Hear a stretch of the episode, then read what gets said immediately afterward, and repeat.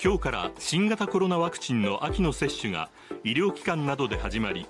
札幌中央区のクリニックには朝早くから大勢の人が接種を受けに来ていました。このクリニックでは今月分の予約はすでにいっぱいだということです。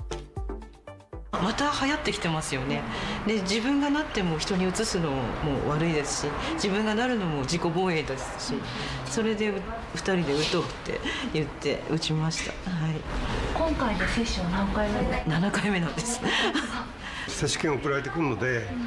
勤勉に受けといた方がいいかなってまだまだちょっと安心できないなっていう部分があって、はい秋の接種ではオミクロン株の変異型 XBB 系統に対応するファイザー製とモデルナ製のワクチンが使用されます。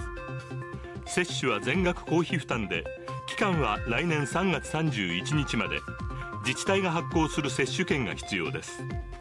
コロナが5類に移行されたため無料の接種はこれが最後となる可能性があります。新しい株にも効果があると言われておりますので、えー、まあ冬場ですね、えー、移動があったり、え、受験があったりとかさまざまなイベントもございますので、まあ、一つの手段とお考えいただければいいんじゃないでしょうか。